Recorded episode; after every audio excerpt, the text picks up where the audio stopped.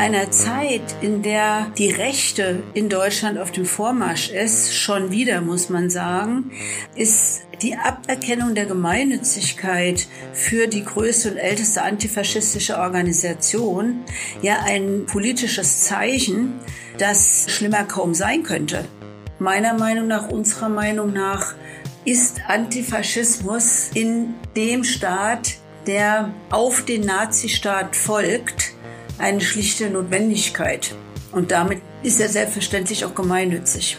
Ja, hallo und herzlich willkommen zu eurem Dissens-Podcast. Schön, dass ihr dabei seid. Diese Woche habe ich Cornelia Kehrt zu Gast in der Show. Sie ist die Bundesvorsitzende der Vereinigung der Verfolgten des Naziregimes. Vor etwas mehr als einem Jahr wurde der Antifa-Organisation die Gemeinnützigkeit aberkannt. Welche Folgen hat dieser Schlag gegen Antifaschismus in Zeiten des Rechtsrucks? Und wie geht es weiter für die Vereinigung der Nazi-Verfolgten? Darüber spreche ich mit Cornelia Kehrt in der kommenden Stunde. Mein Name ist Lukas Andreka. Ich wünsche euch ganz viel Spaß mit Dissens.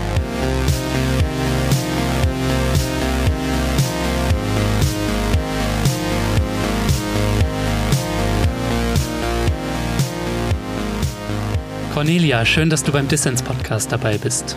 Ja, schönen Dank für die Einladung.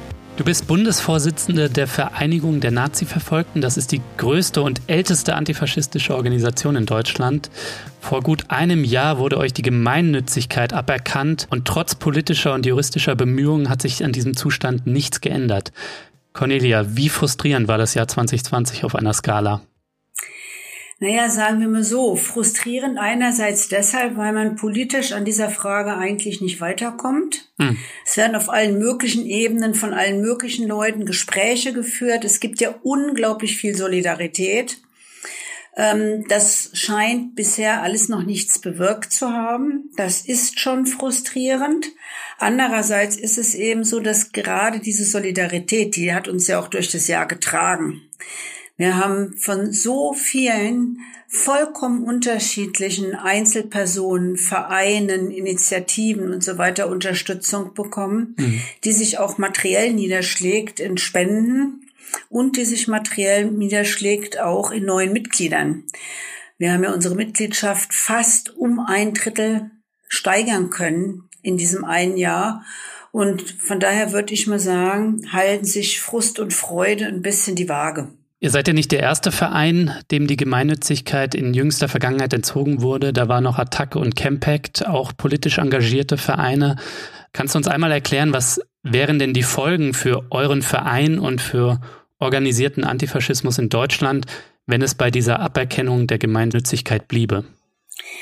Naja, das eine ist, dass mit dem Bescheid ja eine Steuerforderung gekommen ist. Denn gemeinnützige Vereine sind ja von der Körperschaftssteuer befreit.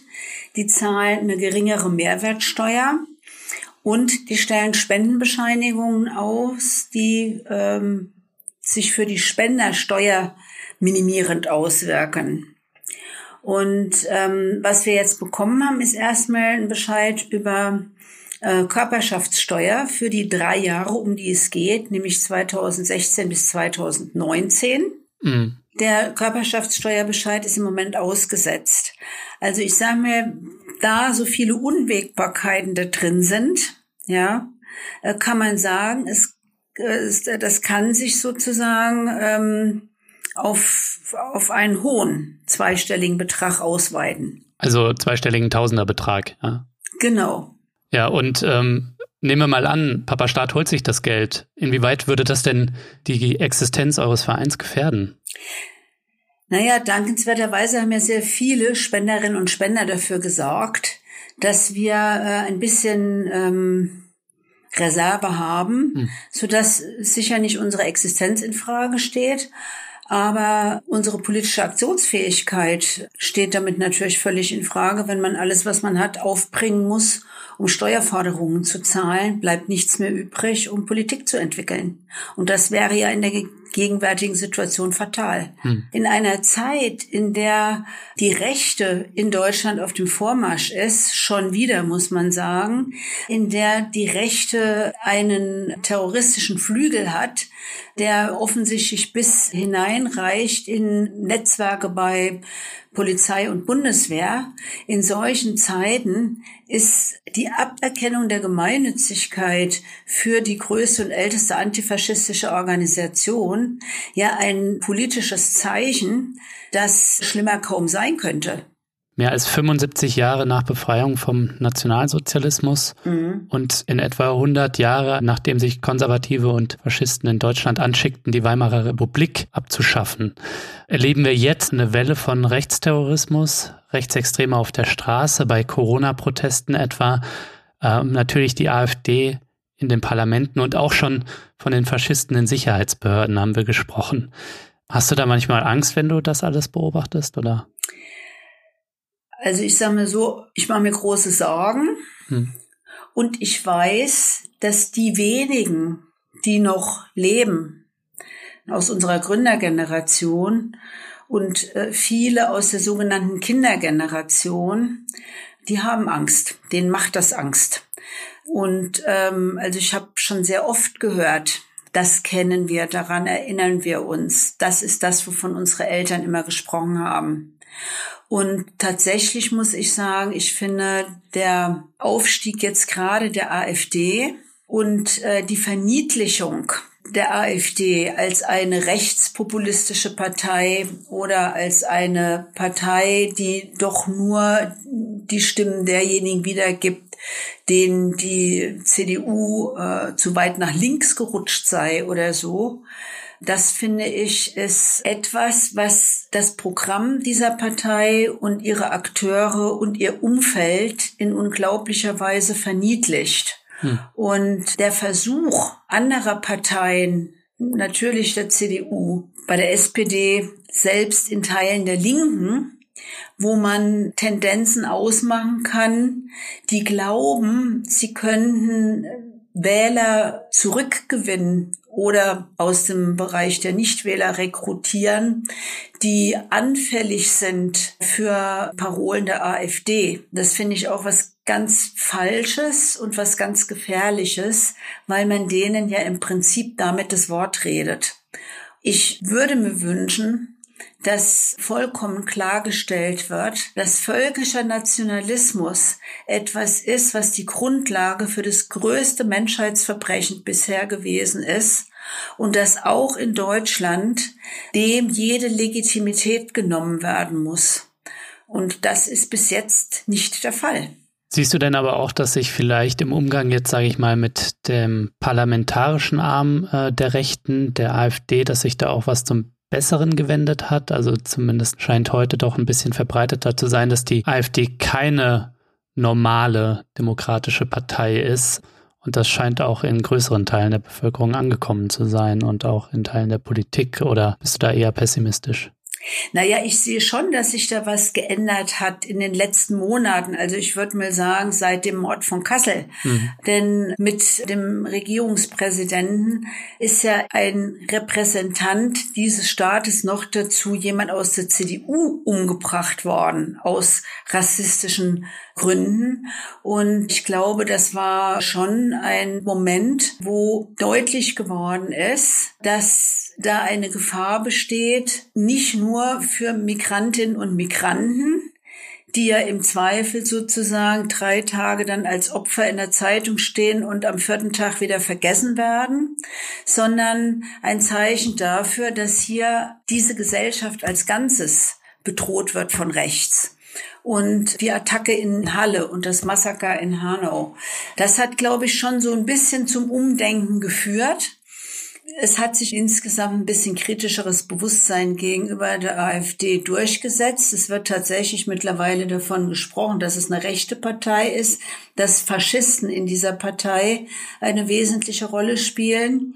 Mhm. Und trotzdem ist es so, dass wir in Sachsen-Anhalt damit rechnen müssen, dass es Kräfte in der CDU gibt, die eine Koalition mit der AfD anstreben.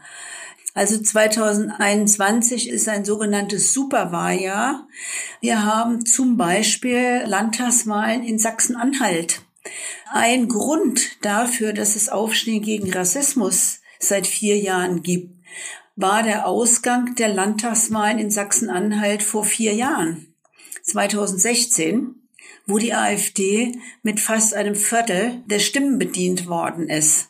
Wir wissen, inzwischen sitzt sie in allen Landtagen, sie sitzt im Bundestag, wir wissen, was sie dort treibt. In einer solchen Situation ähm, sind wir der Meinung, dass ein rot-rot-grüner Senat gar nicht anders kann, als ein Zeichen für Antifaschismus zu setzen. Und das heißt natürlich auch für die Gemeinnützigkeit antifaschistischer Organisationen. Cornelia, weil du jetzt schon Corona erwähnt hast ja. und die Querdenken-Proteste, wie beurteilst du die eigentlich? Die Querdenken-Proteste zum einen und auch den Versuch von Rechtsradikalen aus der Corona-Krise politisches Kapital zu schlagen? Naja, das eine ist, dass wir äh, mit der Bewegung der Querdenkerinnen, wie immer man das jetzt nennt, die nennen sich ja anderswo auch anders, dass man mit dieser Bewegung zum zweiten Mal nach der sogenannten Friedensbewegung 2.0 eine Bewegung auf der Straße hat, die spontan wirkt, aber tatsächlich nicht spontan ist, weil es selbstverständlich auch da Akteure gibt, die das im Hintergrund organisieren und das eine Bewegung ist, die, ich sage mal, vordergründige politische Interessen, Bedenken, Sorgen verbinden mit Verschwörungstheorie. Das mhm. ist, glaube ich, etwas, was man allgemein dazu sagen kann. Und ich stelle fest, dass die Verbreitung von Verschwörungsglaube sehr viel größer ist, als ich das je für möglich gehalten hätte und ja auch in Kreise vordringt, äh, auch von akademisch gebildeten Menschen, wo man das gar nicht für möglich gehalten hätte. Äh, das ist, äh, glaube ich, ein Aspekt. Und der andere Aspekt ist, dass sich das mit dezidiert rechter Straßenbewegung verbindet. Ja, dass also Leute, die vielleicht vor fünf Jahren grün gewählt haben, heute kein Problem haben ähm, mit äh, Personal, das die Reichskriegsflagge mit sich führt, zusammenzulaufen, mhm. neben anderen, die äh, Anhänger dieser QAnon-Bewegung sind, die glauben, dass die Eliten dieser Welt in Kellern Kinder gefangen halten und als Jungbrunnen benutzen. Also das sind ja Sachen, die einen ein bisschen fassungslos machen, welche Dimension und welche Vielfalt eine solche Bewegung annehmen kann, die aber gleichzeitig sich ja immer mehr radikalisiert, auch im Sinne ihrer Aktionsform. Was glaubst du, wie wird vor allem die organisierte Rechte, also zum einen die parlamentarische, aber auch die Straßenrechte, wie wird die aus der Corona-Krise hervorgehen? Gestärkt oder eher geschwächt? Also ich denke, indem diese Demonstrationen und Kundgebungen der sogenannten Querdenker ja eine Vielzahl von Treffpunkten schaffen, an denen die gemeinsam in die Aktion kommen können. Das heißt, da findet eine ganz regelmäßige Vernetzung statt von daher bin ich ziemlich sicher, dass sie das äh, auf jeden Fall organisatorisch stärkt. Hm. Ob ihnen das parlamentarisch was nutzt, ist eine ganz andere Frage. Das wird man in diesem Jahr halt eben sehen. Und da kann man nicht einfach nur drauf warten, sondern ich glaube, dass wirklich jeder, dem daran gelegen ist, die Rechtsentwicklung in diesem Land aufzuhalten und zurückzuschlagen, muss sich einbringen in die Wahlkämpfe in diesem Jahr und dafür sorgen, dass die eben parlamentarisch geschwächt und nicht gestärkt werden hm. durch diese hanebüchene Haltung, dass man ähm, die Pandemie im Grunde genommen laufen lassen muss. Und äh, wer dabei äh, unter die Räder kommt, sprich stirbt oder schwerste Schädigungen hinnehmen muss, der hat halt Pech gehabt. Das ist ja letzten Endes die Botschaft, die sie verbreiten. Und das darf auf gar keinen Fall äh, noch dadurch belohnt werden, dass die AfD nun in den anstehenden Wahlen irgendwie eine Stärkung erfährt. Ich bin auch relativ guten Mutes, dass äh, das nicht der Fall ist. Aber das erfordert eine Anstrengung von allen, die das wollen. Ja klar, und in Zeiten wie diesen gibt es gute Gründe, sich zu Antifaschismus als Grundpfeiler der Bundesrepublik zu bekennen. Das schlägt dann in gewisser Weise auch den Bogen dazu, dass euch die Gemeinnützigkeit aberkannt wurde und damit eure Arbeit gegen Faschismus erschwert wird. Lass uns mal über das Verfahren gegen die Vereinigung der Nazi-Verfolgten sprechen. Vielleicht kannst du uns einmal am Anfang abholen, weil es gar nicht so leicht ist, da durchzublicken. Wie begründet denn das zuständige Finanzamt in Berlin den Entzug der Gemeinnützigkeit? Ähm, ich muss ein bisschen ausholen. Gerne.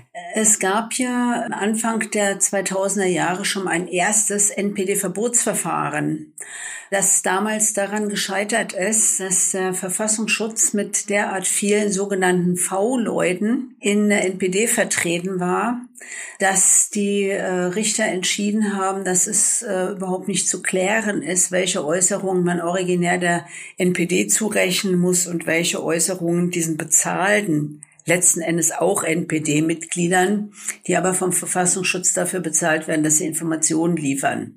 Hm. Danach gab es dann eine Debatte, die hieß, also wenn man sie nicht verbieten kann, muss man sie trockenlegen.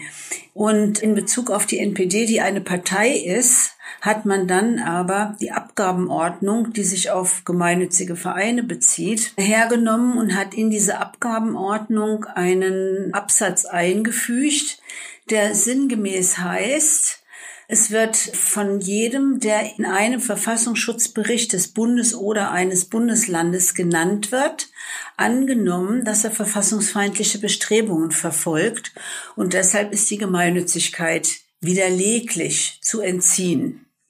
Hm. Die VVN BDA wird nun seit vielen Jahren nur in Bayern vom Verfassungsschutz in seinem Bericht erwähnt.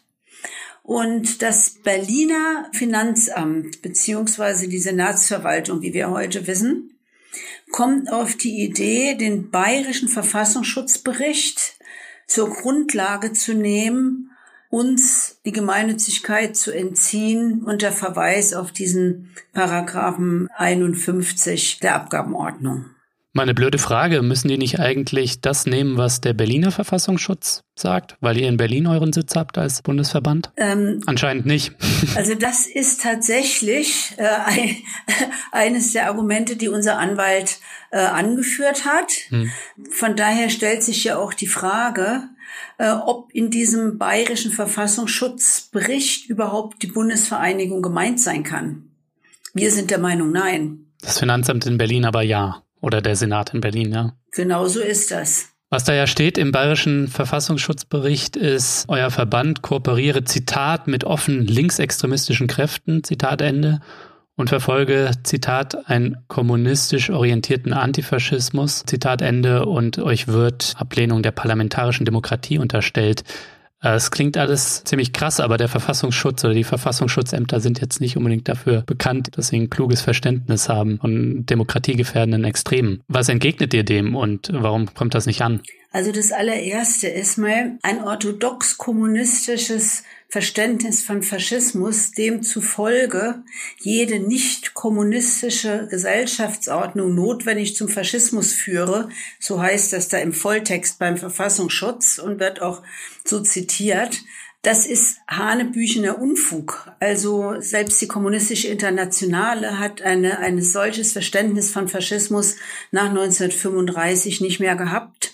Und die VVN Bund der Antifaschisten hat es auch nicht. Hm. Äh, die VVN Bund der Antifaschisten ist gegründet worden von Überlebenden vollkommen unterschiedlicher politischer Herkunft, selbstverständlich auch von Kommunisten. Kommunistinnen und Kommunisten haben bekanntermaßen einen erheblichen Anteil am deutschen Widerstand, und zwar einen Anteil, der, ich sage mir, die 50 Prozent überschreitet.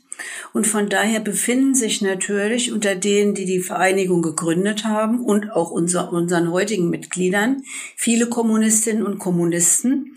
Aber es haben sich immer in der VVN auch eine ganze Reihe anderer politischer Kräfte befunden. Im Kalten Krieg war das mal Gegenstand von Auseinandersetzung. Da sind tatsächlich viele, allen voran die Sozialdemokraten, die haben als erste einen Unvereinbarkeitsbeschluss herbeigeführt, äh, ausgetreten. Es hat aber immer Sozialdemokraten gegeben, die sich daran nicht gehalten haben. Und seit 1990 hat die VVN Bund der Antifaschisten eine erhebliche Veränderung ihrer Mitglieder erlebt, indem viele unserer alten Kameradinnen und Kameraden heute überhaupt nicht mehr leben jüngere, neue Mitglieder zu uns gekommen sind, die politisch sehr heterogen sind. Ja, von Jungsozialisten bis zu Autonomen, von Menschen, die über kirchliche Kreise oder über Veranstaltungen in breiten Bündnissen zu uns kommen, die über die No-NPD-Kampagne zu uns gekommen sind, die jetzt über Aufstehen gegen Rassismus zu uns kommen. Mhm. Also wir haben überhaupt keine verbindliche Definition von dem, was Antifaschismus sei oder von dem, was Faschismus sei, weil wir als eine generationsübergreifende Organisation, die unterschiedliche politische Strömungen vereint, gar nicht etwas definieren können, was einen Teil unserer Mitglieder sozusagen ausschließen würde. Also von daher ist das Hanebüchener Unfug. Äh, ich bin vollkommen sicher, dass in den Publikationen der VVN BDA, insbesondere in den letzten 30 Jahren, sich überhaupt nichts findet, was eine solche Behauptung stützt. Ja, trotzdem wird sie einfach in den Raum gestellt und gilt dann als eine Einschätzung, zu der der Verfassungsschutz berechtigt, wenn nicht gar verpflichtet sei. Das ist das eine. Das zweite, sogenannte linksextremistische Beeinflussung, soll natürlich von den kommunistischen Mitgliedern herkommen. Das ist einerseits natürlich auch schon wieder eine absurde Konstruktion, weil die VVN viel mehr Mitglieder hat als die DKP. Und ähm, von daher, wie soll das gehen, dass die Mitglieder der DKP dann die VVN linksextremistisch beeinflussen? Die haben ihre Position, die dürfen sie einbringen, genau wie alle anderen. Und das, was wir beschließen, ist in aller Regel so, dass alle Mitglieder mitgehen können. Und das andere ist natürlich der Extremismusbegriff selbst. Ja. Gerade in der Auseinandersetzung der bayerischen VVN mit dem dortigen äh, Verfassungsschutz wird zum Beispiel behauptet, zu sagen, Faschismus ist keine Meinung, sondern ein Verbrechen sei verfassungswidrig, weil es der Versuch sei, äh, politische Konkurrenten mundtot zu machen und damit gegen die Demokratie gerichtet. Das halte ich tatsächlich für eine Verkehrung der Verhältnisse. Vielleicht kannst du noch einmal sagen, Cornelia, du hast jetzt schon beschrieben, wie heterogen euer Verein ist in der Zusammensetzung seiner Mitglieder, also von SPD, Sozialdemokraten bis KommunistInnen. Vielleicht kannst du doch aber einmal sagen, welches gemeinsame Verständnis, welchen gemeinsamen Nenner von Antifaschismus habt ihr denn? Klar, also vielleicht noch, also nicht nur von SPD bis Kommunistinnen, sondern wir haben auch Mitglieder äh, aus dem Bereich der Grünen. Wir haben Mitglieder, die überhaupt nicht parteipolitisch äh, irgendwie festgelegt sind. Wir haben auch Mitglieder, die kommen aus der autonomen Antifa. Ja, hm. also es, äh, es, es ist nicht so, äh, dass äh, unsere Mitglieder aus einem bestimmten äh, politischen Spektrum kommen. Habt ihr auch konservative Mitglieder aus der Union zum Beispiel? Also ich meine, Antifaschist zu sein, äh, könnte man ja auch sagen, ist eine demokratische Pflicht. Ich sage mir so, das ist so. Und theoretisch könnte auch jeder, der das wollte, aus der CDU bei uns Mitglied werden. Wir hatten tatsächlich in den 90er Jahren noch äh, einen Bundessprecher, der Mitglied der CDU war.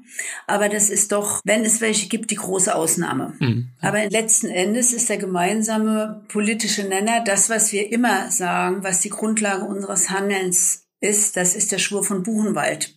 Hm. Den Narzissmus mit seinen Wurzeln zu vernichten und eine neue Welt des Friedens und der Freiheit zum Ziel zu haben. Äh, das ist ja der Inhalt des Schwurs von Buchenwald. Und in dieser Allgemeinheit, in der damals von den befreiten Häftlingen formuliert worden ist, äh, ist das die gemeinsame Grundlage aller unserer Mitglieder.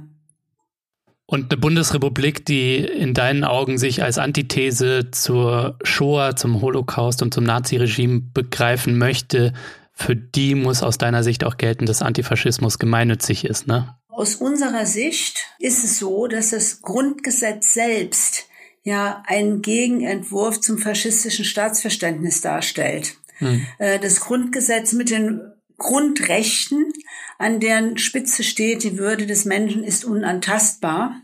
Ähm, ich sage manchmal lieber, sei unantastbar.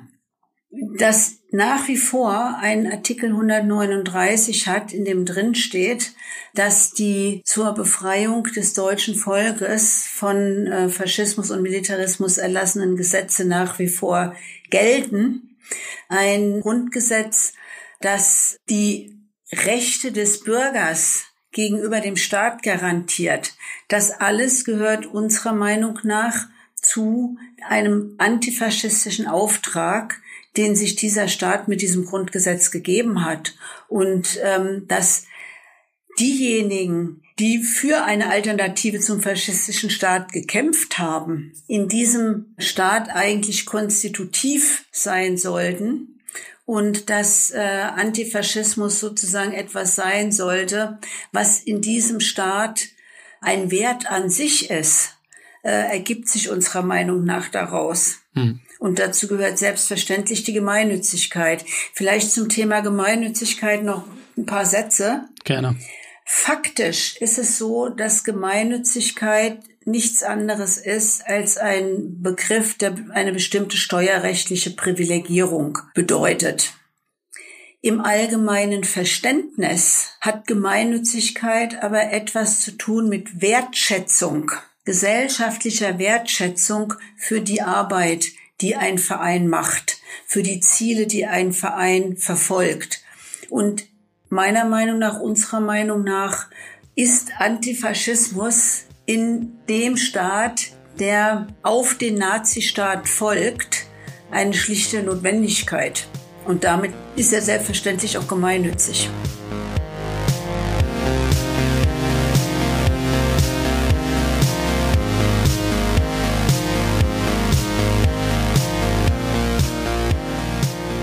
So Leute, an dieser Stelle ist mal wieder Zeit für ein fettes Dankeschön an alle Fördermitglieder da draußen. Die Dissens Community zählt mittlerweile mehr als 660 Menschen. Ohne euren Support wäre es nicht möglich, dass wir gute Ideen für alle senden können. Danke dafür also. Wenn dir Dissens gefällt und du noch nicht dabei bist, dann werde doch jetzt Fördermitglied. Mitmachen kannst du schon ab 2 Euro im Monat.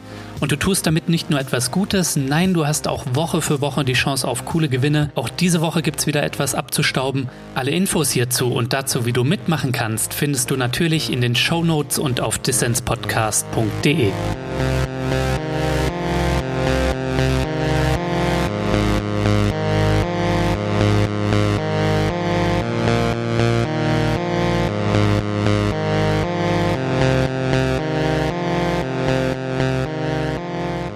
hörst den Dissens-Podcast. Zu Gast ist Cornelia Kehrt. Sie ist Bundesvorsitzende der Vereinigung der Verfolgten des Naziregimes. Wie bist du eigentlich zur Vereinigung der Nazi-Verfolgten gekommen? Naja, ich bin ja nun schon ein bisschen älter und äh, habe Anfang der 70er Jahre äh, angefangen zu studieren. Und ab 1972 gab es ähm, in der Bundesrepublik Deutschland Berufsverbote. Übrigens ein Ereignis, das sehr wesentlich zu einer massiven Stärkung der Ämter für Verfassungsschutz geführt hat, die bis dahin äh, deutlich kleiner waren. Und das hat äh, dazu geführt, dass sehr viele äh, Leute, die Lehrer werden wollten, die Ärzte werden wollen und dafür eine Assistenzarztzeit an der Uni absolvieren mussten, Leute, die Jura studiert haben und ähm, ein Referendariat im Staatsdienst machen mussten und so weiter und so fort ja ihre Ausbildung überhaupt nicht zu Ende bringen konnten, beziehungsweise wenn sie sie schon zu Ende gebracht hatten, nicht eingestellt oder gar entlassen worden sind. Und unter den Betroffenen waren auffallend viele Kinder von Widerstandskämpferinnen und Widerstandskämpfern. Ich nenne mal hier aus Hamburg, wo ich wohne, Ilse Jakob, deren Vater von den Nazis ermordet wurde, deren Mutter das KZ Ravensbrück überlebt hat. Ich nenne mal Silvia Gingold, deren Eltern beide in äh, Frankreich in der Resistance waren und die gerade vorher mehr als zehn Jahre um ihre Staatsbürgerschaft in Deutschland wieder kämpfen mussten und so weiter. Und deshalb hat die VVN damals auch eine sehr große Rolle in der Bewegung gegen die Berufsverbote gespielt und konnte damals auch erreichen, dass auch äh, sehr viele internationale Stellungnahmen eingetroffen sind, die durchaus äh, auf die damals sozialdemokratische oder sozialliberale Bundesregierung, namentlich auch auf Willy Brandt, einen gewissen Eindruck gemacht haben. Und in dem Zusammenhang habe ich die VVN-BDA kennengelernt. Und hast du gedacht, da mache ich mal mit, ja? Nee, noch gar nicht. Ich habe damals erstmal in der SPD mitgemacht und war Jungsozialistin. Mhm.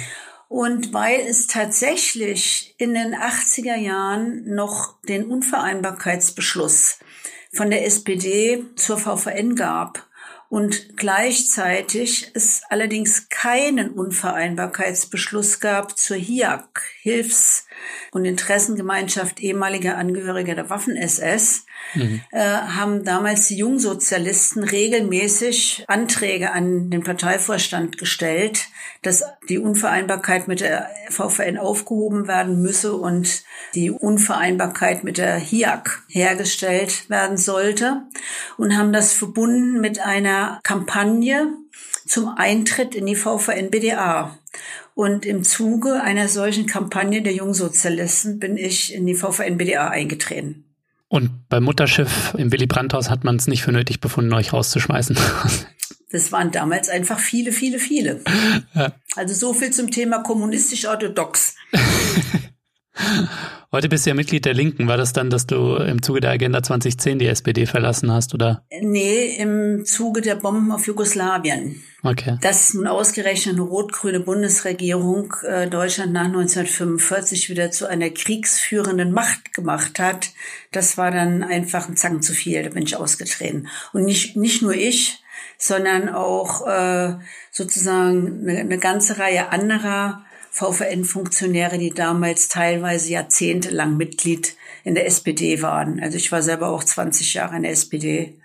Damals sind etliche aus der SPD ausgetreten, die in der VVN aktiv waren. Und heute bist du Bundesvorsitzende? Ja.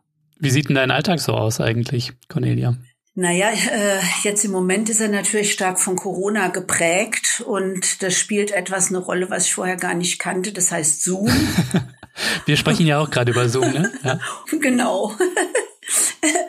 Aber tatsächlich ist es so, dass man, ähm, wenn man, wenn man Bundesvorsitzende ist, dann ist ja sozusagen ein großer Auftrag auch, wie soll ich mal sagen, die Organisation zusammenzuhalten und mit zu organisieren, zusammen mit anderen dass Diskussionsprozesse möglich sind und dass Diskussionsprozesse aber am Ende möglichst immer zu einer Position führen, die alle mittragen können.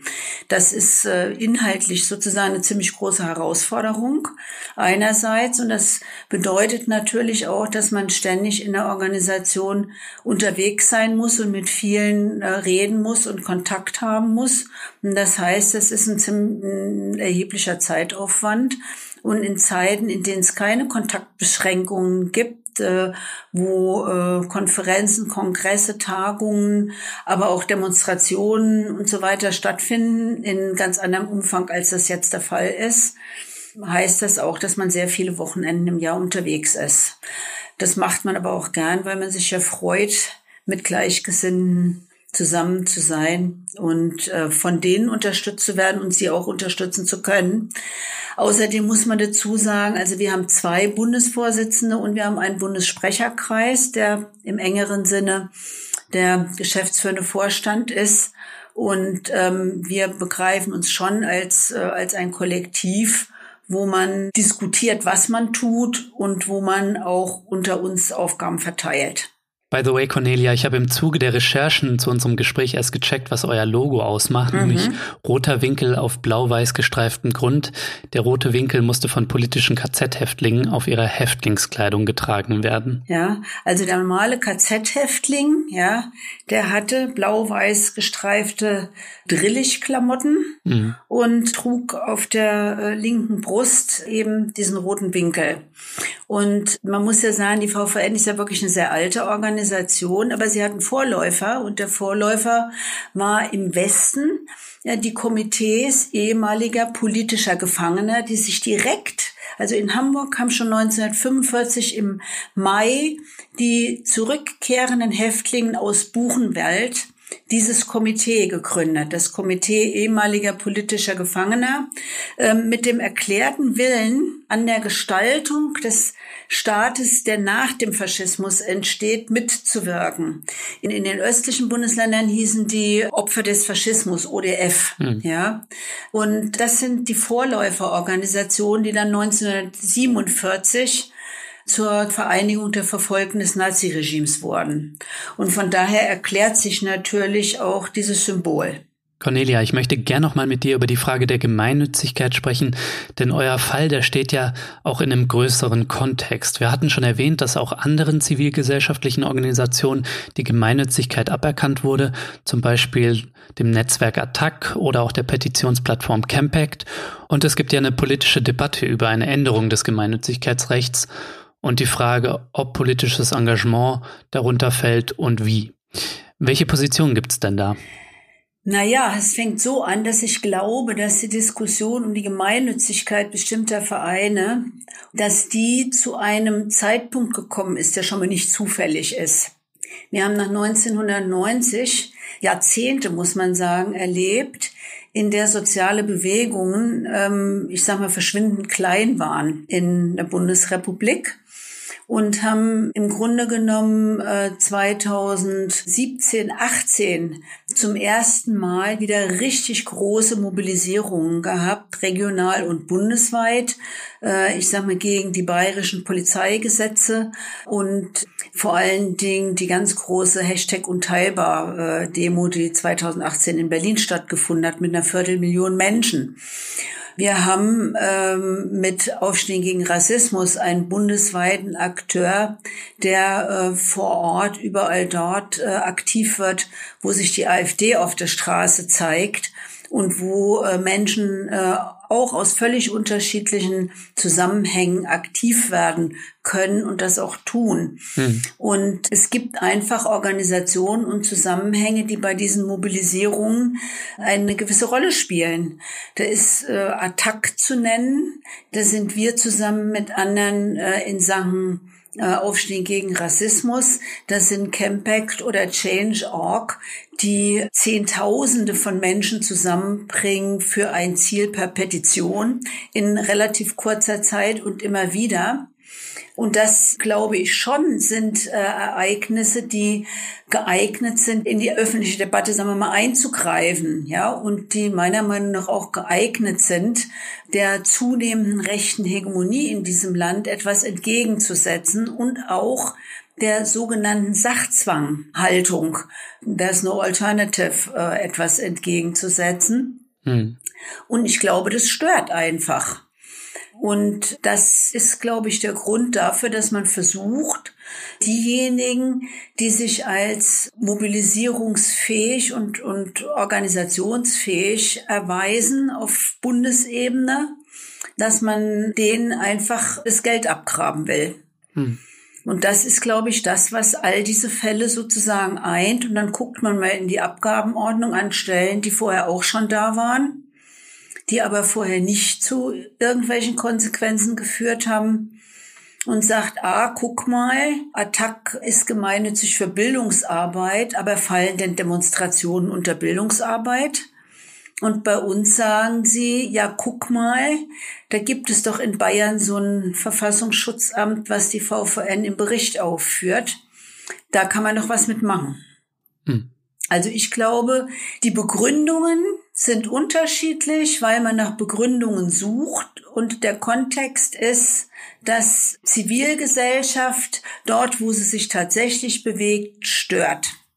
Es wird zwar immer wieder gesagt, die Auseinandersetzung mit rechts äh, erfordert Zivilcourage und jeder muss sich positionieren und alle müssen sich positionieren. Aber durch diese Debatte, die da geführt wird in Zusammenhang mit einigen Akteuren, ist es ja heute schon so, dass tatsächlich auch diskutiert wird, ob ein Fußballverein sich gegen Rassismus positionieren darf oder ob er damit nicht seine Gemeinnützigkeit gefährdet. Vielleicht kannst du doch einmal ähm, unseren Hörerinnen und Hörern erklären, ähm, es gibt ja jetzt Bestrebungen, das Gemeinnützigkeitsrecht zu ändern und was sind da so die wichtigsten Positionen und mischt ihr euch da auch in die Debatte ein? Ähm, wir mischen uns da natürlich insofern mit ein, als wir eben Teil dieser Allianz sind, die ja all die Vereine ähm, vertritt, die im Moment um ihre Gemeinnützigkeit kämpfen oder die halt eben potenziell mitgetroffen sind. Auch die Allianz hat ihre Mitgliedschaft ja vervielfacht in den letzten zwei Jahren. Hm. Tatsächlich ist es so, dass ähm, wir in unserer Satzung Satzungsziele haben, also zum Beispiel Fürsorge für politisch Verfolgte oder die Förderung der Völkerfreundschaft, die auch schon in dem alten Gemeinnützigkeitsrecht als Ziele verankert waren, die gemeinnützig sind. Tatsächlich ist es so, dass Ziele wie Schutz der Umwelt, Beachtung der Menschenrechte weltweit, so expressis verbis nicht in der Abgabenordnung als gemeinnützig definiert waren. Hm. Das ist jetzt gerade sozusagen auf dem Weg der Änderung. Da hat es ja im Dezember äh, Beschlüsse im Bundestag gegeben, den Katalog gemeinnütziger Ziele der heutigen Zeit anzupassen und eben um, ich sage mal, äh, Ziele, die zu tun haben mit Menschenrechten, mit Klimagerechtigkeit, mit sozialer Gerechtigkeit und so weiter mit aufzunehmen.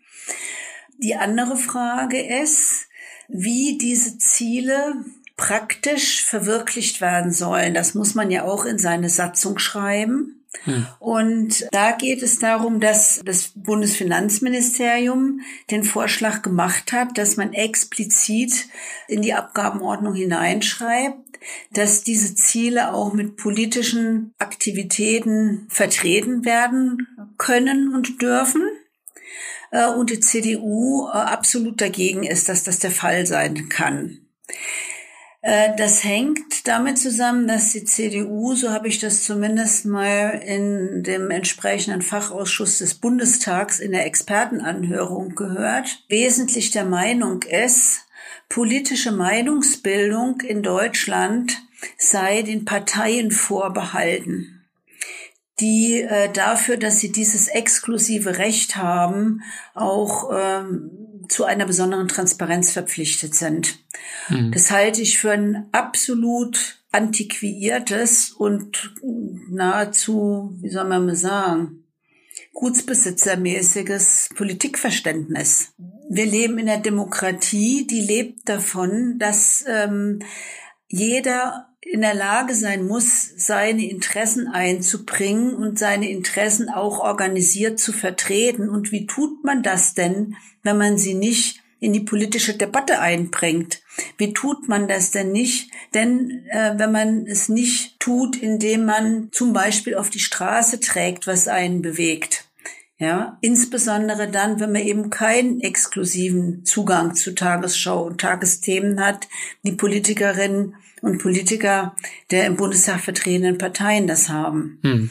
Wenn man Demokratie für eine Gesellschaftsform hält, die davon lebt, dass alle Interessen eingebracht werden und dass es sozusagen einen öffentlich organisierten Meinungsstreit gibt, dann muss das doch auch möglich sein für diejenigen, die jetzt eben das nicht parteiförmig tun wollen, weil sie zum Beispiel sich für ein besonderes Ziel einsetzen, was sie zum Beispiel von keiner Partei ausreichend wahrgenommen sehen. Mhm. Also insofern würde ich mal sagen, an der Stelle hat die SPD sich letzten Endes meiner Meinung nach für Demokratie, nämlich für die demokratischen Rechte der sogenannten Zivilgesellschaft, die ja immer zum Handeln aufgefordert wird, eingesetzt. Das war nicht immer so. Vor einem Jahr habe ich da auch aus der SPD noch andere Sachen gehört. Aber das ist so. Was ganz anderes ist das Thema VVN und das Thema Paragraph 51 der Abgabenordnung. Das ist diese Extremismusklausel, von der du da vorhin schon gesprochen hast. Ne? Exakt, exakt. Wie verhälten sich da aus eurer Sicht die SPD innerhalb der GroKo und vielleicht vor allem auch Finanzminister Olaf Scholz denn eure Ehrenvorsitzende und die Shoah-Überlebende Esther Bejarano, die hat ja Olaf Scholz einen Brief geschrieben äh, mit der Anklage, Zitat, das Haus brennt und sie sperren die Feuerwehr aus. Hm? Gab es da eigentlich eine Replik drauf? Also eine Antwort? Da gab es eine Replik an Esther Bejarano persönlich, die sie eben auch nicht veröffentlichen wollte. Deshalb äh, möchte ich mich dazu jetzt auch nicht äußern. Und an der Stelle ist mir ehrlich gesagt nicht bekannt, dass es da eine grundsätzliche Änderung ähm, geben sollte. Ähm, ich weiß, dass die Linke in Berlin versucht hat, ähm, für das Land Berlin eine, eine Bundesratsinitiative äh, auf den Weg zu bringen zur äh, Änderung eben auch dieses, äh, dieses Paragraphen 51, eben dieser Extremismusklausel. Das hat die SPD in Berlin zum Beispiel nicht mitgemacht. Hm. Ähm, jedenfalls bisher nicht. Und das ist der Punkt, ähm, auf den sich äh, Esther Bejarano bezogen hat und auf unser konkretes Verfahren. Und an der Stelle hat sich sozusagen für uns sichtbar noch nichts geändert. Was sind denn eure Forderungen, Cornelia? Naja, unsere Forderungen sind natürlich als allererstes mal, dass jetzt das Verfahren endlich zum Abschluss kommt und unsere Gemeinnützigkeit äh, auch für die in Frage stehenden Jahre 2016 bis 19 wiederhergestellt wird, hm. dass damit eben verbunden ist, dass Antifaschismus ein globales Ziel in diesem Land ist, was als gemeinnützig anerkannt ist.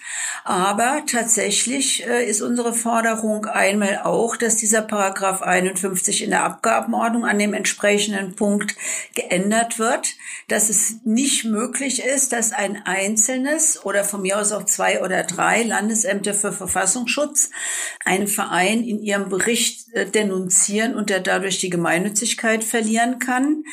Was ist das auch für ein Demokratieverständnis? Ich meine, der, der, die Landesämter für Verfassungsschutz, das sind Geheimdienste. Ja, das Wort Verfassungsschutz, der Name Verfassungsschutz ist ja ein gewaltiger Euphemismus, mit dem hier ein Inlandsgeheimdienst äh, bezeichnet wird. Und wie kann ein Inlandsgeheimdienst den Auftrag haben zu bestimmen, wie weit die Bandbreite gesellschaftlicher Debatte in einem Land zulässig ist und wo die zulässige Bandbreite endet und wie diejenigen, die sie überschreiten, sanktioniert werden, nämlich durch Verlust der Gemeinnützigkeit. Das ist unserer Meinung nach etwas, was nachgerade demokratiewidrig ist. Mhm. Also deshalb muss einmal auf jeden Fall diese Bestimmung in der Abgabenordnung äh, weg. Äh, und des Weiteren sind wir auch der Meinung, dass tatsächlich dieser Inlandsgeheimdienst sich in den letzten Jahrzehnten, also eigentlich schon seit es ihn gibt, aber auch, auch in, in den letzten Jahrzehnten in einer Weise diskreditiert hat, ähm, dass er schlicht und einfach aufgelöst gehört. Man denke an den ganzen NSU-Komplex, der ja bis heute nicht wirklich aufgeklärt ist, wo aber jeder, der sich jemals ernsthaft damit beschäftigt hat, darauf stößt, dass es Verbindungen gibt zu den verschiedenen Abteilungen des Inlandsgeheimdienstes, die mehr als fragwürdig sind. Man äh, fragt sich, wie konnte jemand wie Hans-Georg Maaßen Präsident äh, des Inlandsgeheimdienstes werden. Ein Mann, der heute für die Werteunion, für eine Koalition von CDU und AfD wirbt, der offensichtlich, als er noch Präsident des Bundesamtes war, die AfD beraten hat, wie sie einer Beobachtung durch seine Behörde entgehen kann.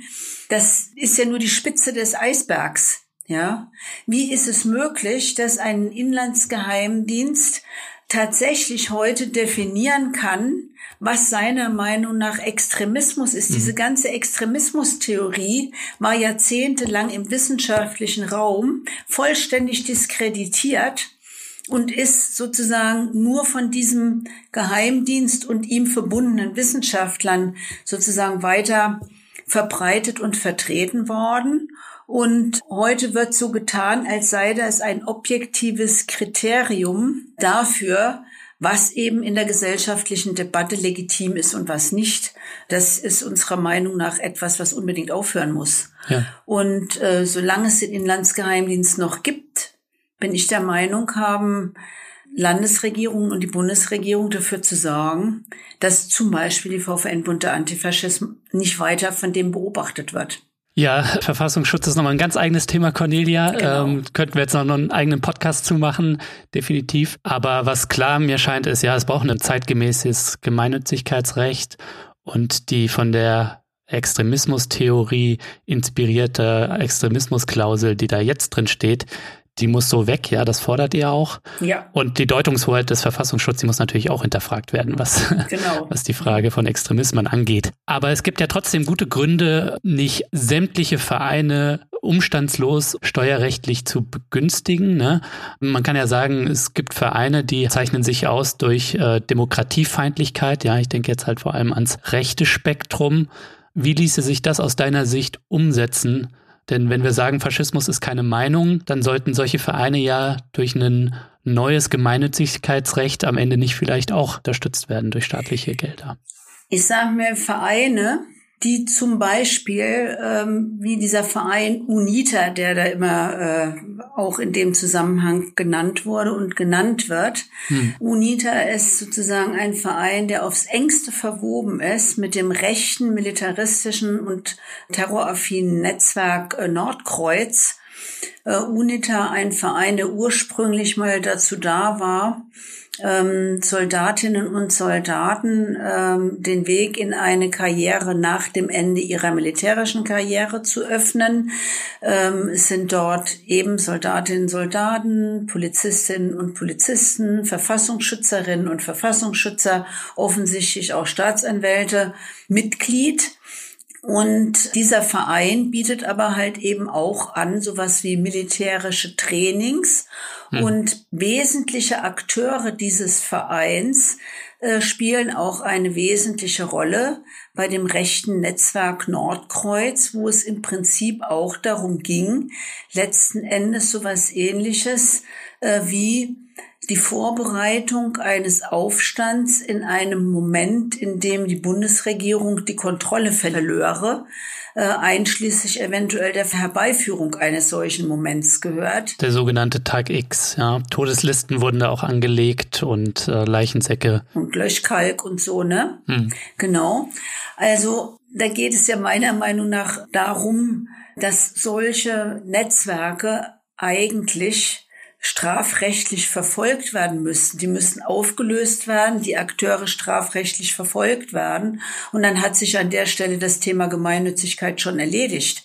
Und das gilt ja für sehr viele. Eine andere Sache ist, dass es unabhängig von, ich sage mal, militant faschistischen Netzwerken ja auch eine ganze Reihe von anderen Vereinen gibt, die äh, als gemeinnützig gelten, wo man sich auch fragen darf, wo da der Gemeinnutz liegt. Äh, sagen wir mal bei der Initiative Soziale Marktwirtschaft, die letzten Endes das Interesse an der Durchdringung der Gesellschaft sozusagen mit neoliberalem Gedankengut und so weiter hat. Was ist daran gemeinnützig? Hm. Das könnte man auch mal fragen. Wir müssen, glaube ich, der Vollständigkeit halber noch erwähnen, dass UNITA ähm, hatte die Gemeinnützigkeit und die wurde dem Verein im Februar 2020 durch das Finanzamt in Stuttgart entzogen. Das ist äh, in dem Fall, würde ich mal sagen, viel zu wenig, ja. Hm. Cornelia, zum Abschluss hätte mich nur interessiert, wenn du auf die 20er Jahre des 21. Jahrhunderts blickst und äh, sie vielleicht vergleichst mit den 20er Jahren des 20. Jahrhunderts, was stimmt dich da unter Umständen optimistischer, dass sich Geschichte da nicht wiederholt? Also was mich im Moment optimistisch stimmt, ist, dass ich sehe, dass auch die ganz jungen Menschen in diesem Land wieder anfangen, sich äh, zu politisieren. Äh, hauptsächlich natürlich an dem Klimathema, was ja auch wirklich ein, ein herrschendes Thema der, der, der, der Auseinandersetzung in den nächsten Jahren sein wird und muss. Aber wir machen ja doch auch die Erfahrung, dass wenn einmal Menschen sozusagen eine gewisse Wachheit gegenüber dem entwickelt haben, was sich im politischen Raum abspielt, äh, sie sich auch positionieren und eingreifen. Das ist also was, was mir wirklich große Hoffnung macht, dass junge Leute Position beziehen. Das Zweite, was mir Hoffnung macht, ist, dass äh, wir ja mit den äh, neuen Möglichkeiten der Kommunikation auch sehr viel mehr als früher, ich sag mal, uns international vernetzen können, denn die Rechtsentwicklung ist ja auch nicht wirklich äh, nur ein deutsches Problem, sondern hat ja auch eine internationale Dimension. Ja, siehe die Stürmung des Kapitols in den USA, ja. Zum Beispiel, was natürlich noch eine vollkommen andere Dimension hat als die Geschichte mit dem Reichstag. Da haben ein paar hundert Leute versucht, in den Reichstag reinzukommen. Im Kapitol hat der amtierende Präsident sie praktisch hingeführt. Äh, da würde ich mal sagen, das hat schon sehr viel von einem Putschversuch, mhm. egal wie realistisch oder nicht er war. Äh, aber eben, das zeigt, die Probleme sind, sind international und wir haben halt eben auch die Möglichkeit, uns international zu vernetzen und international sozusagen zu diskutieren, wie man gemeinsam aktiv werden kann und was man gemeinsam tun kann.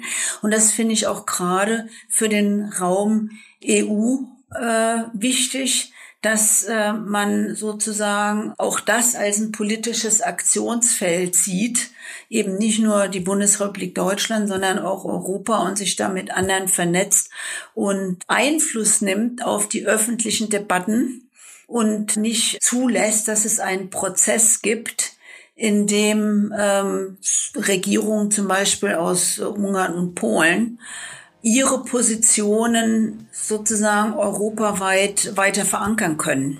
Hm. Wie gesagt, die jungen Leute und die internationale Vernetzung, das sind meiner Meinung nach äh, schon Faktoren, die äh, hilfreich dabei sind, in den nächsten zehn Jahren diese rechte Welle oder wie immer man das nennen will, aufzuhalten und zurückzudrängen. Ja, ich denke, dein Punkt ist gut. Die jungen Leute, die wissen heute, glaube ich, recht intuitiv, dass Klimagerechtigkeit nur antirassistisch mhm. und dementsprechend nur antifaschistisch geht. Ja. Cornelia, danke fürs Gespräch. Danke auch, hat Spaß gemacht.